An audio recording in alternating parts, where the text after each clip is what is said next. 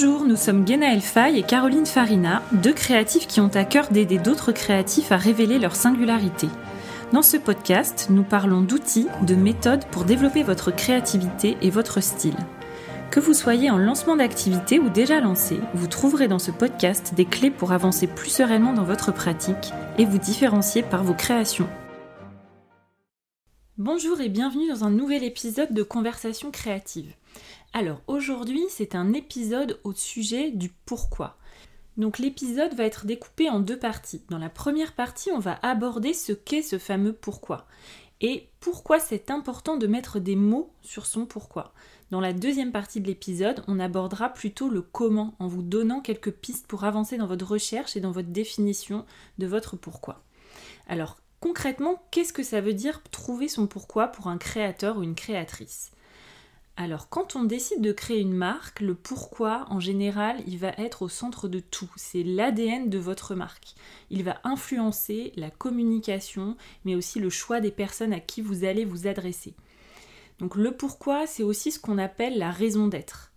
Et trouver son pourquoi, c'est vraiment comprendre la signification profonde de, notre travail. C'est comprendre ce pourquoi on crée, ce que l'on crée, pour nous, mais aussi pour les autres pourquoi c'est si important de pouvoir mettre des mots sur son pourquoi. Euh, intellectuellement, on peut comprendre le sens de cet exercice, mais le faire en général, c'est beaucoup plus compliqué. De, trouver les mots justes sur la raison d'être derrière euh, notre création, le fait que l'on crée, c'est un exercice qui est souvent assez difficile. La première raison qui fait que c'est important de mettre des mots très précis sur son pourquoi, c'est la fameuse phrase de Simon Sinek les gens n'achètent pas ce que vous faites, ils achètent pourquoi vous le faites.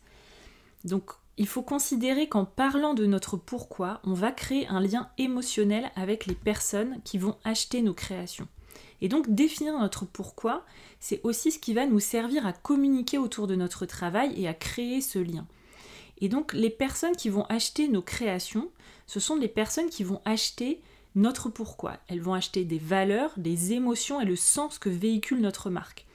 Et elles n'achètent pas parce qu'elles ont besoin d'un sac ou d'une tasse ou d'un autre bijou, mais elles achètent parce qu'elles se reconnaissent dans ce sac, cette tasse, ce bijou que vous avez créé.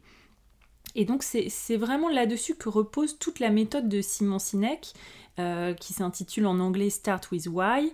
Et euh, pour les personnes qui ne l'auraient pas encore vu, il existe une vidéo YouTube où il explique vraiment euh, l'importance aussi d'un point de vue neurologique de communiquer sur son pourquoi quand on est une marque. Donc ça, c'est vraiment la raison principale pour laquelle on va travailler ce pourquoi. C'est la question du lien émotionnel avec les personnes que l'on souhaite toucher. Mais c'est pas seulement ça. Euh, ça sert pas seulement à ça. Ça va aussi servir à vraiment construire sur des bases solides votre activité pour qu'elle dure dans le temps, pour, pouvoir la pérenniser. On est persuadé qu'on ne peut pas faire sur le long terme quelque chose avec lequel on n'est pas pleinement aligné. Et vraiment, typiquement, on peut commencer une activité parce qu'on sent une opportunité, parce qu'on pense que c'est ça qui va nous faire vivre ou nous apporter de la reconnaissance.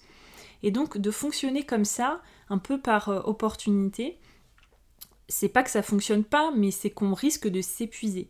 Parce qu'on ne sera pas connecté à une raison d'être et un pourquoi qui va être très fort et très personnel et qui va faire que, avec le, le temps, avec les doutes, on va pouvoir continuer à créer, justement malgré ces difficultés. Donc quand on est connecté émotionnellement à notre raison d'être, à notre pourquoi, en général, justement, on va traverser ces phases de doute avec beaucoup plus de facilité, puisque on, on aura construit sur des bases qui seront alignées avec qui on est, avec nos valeurs, avec notre identité. L'autre chose pour laquelle c'est important de bien définir son pourquoi, c'est vraiment pour mettre de la clarté et arrêter de s'éparpiller. Il faut le considérer comme une boussole qui va nous aider à faire des choix. Et peut-être que vous vous êtes déjà trouvé dans cette situation, ou vous vous trouvez actuellement dans cette situation, où vous avez vraiment plein de possibilités qui s'offrent à vous dans votre pratique, mais aussi dans, par exemple, des, types d'art que vous pouvez pratiquer. Euh, vous aimez faire plein de choses différentes, et puis vous avancez un peu au, fil de ce qui se présente.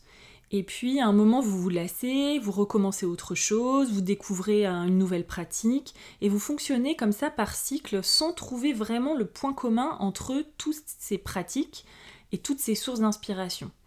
Et quand on est ancré dans son pourquoi, changer de technique, changer de thématique, changer de médium ou changer même de pratique, ce n'est plus un problème euh, parce que on est connecté au sens profond de pourquoi on fait ce que l'on fait et aussi de ce qu'on a à exprimer en, en termes d'émotion.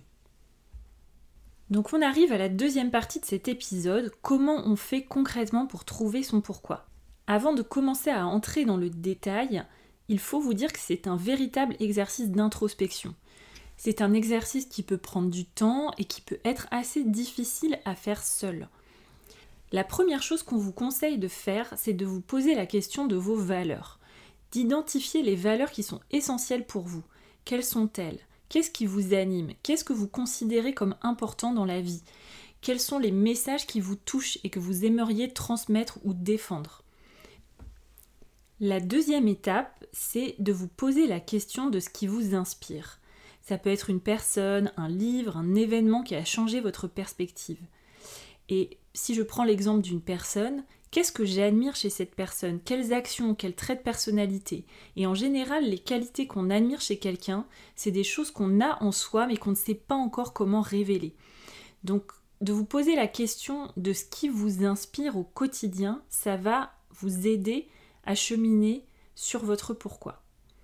La troisième chose qu'on vous conseille de faire, c'est d'écrire, de tenir une sorte de journal de toutes vos explorations, de vos questionnements artistiques ou créatifs. Le fait de tenir sur la durée un, journal où vous écrivez vos questions, les sujets qui reviennent, en relisant, vous pourriez être surpris de voir des choses émerger, d'identifier des thématiques, des sujets récurrents qui sont importants pour vous et dont vous n'avez pas conscience. La quatrième chose, c'est vraiment de vous entourer, de demander du feedback. Parfois, justement, quand on est absorbé par son travail, c'est très dur de voir les récurrences ou les thèmes qui, nous animent et qui reviennent. Mais les personnes extérieures peuvent le percevoir aussi plus facilement et leur, leur feedback peut être vraiment être précieux pour comprendre justement l'impact émotionnel de vos créations. C'est ça que l'on cherche à comprendre. Quel est l'impact émotionnel de ce que je crée? Et enfin, la dernière chose qu'on vous recommande, c'est vraiment d'être patient. Et parfois, de tester différentes choses, c'est ok aussi, de ne pas savoir tout de suite ce qui nous correspond et ce qui est complètement connecté à ma raison d'être. Et se donner la possibilité de le trouver en cherchant, c'est parfois la meilleure solution. Et en expérimentant de nouvelles formes d'expression créative, parfois votre pourquoi va se révéler vraiment en faisant. C'est un exercice qui peut prendre du temps et autorisez-vous à ne pas trouver tout de suite, c'est ok. Voilà euh, ce qu'on pouvait vous dire sur euh, comment trouver son pourquoi et pourquoi c'est important de le faire. Dans la newsletter cette semaine, on décortique deux marques euh, que l'on aime, Caroline et moi, une marque dans la céramique et une marque dans le textile. Si vous êtes euh, curieux, curieuse, euh, allez vous abonner à notre newsletter. Chaque mercredi, on, on envoie des conseils qui sont toujours très complémentaires au podcast. Voilà pour cet épisode, on vous dit bonne semaine et à la semaine prochaine.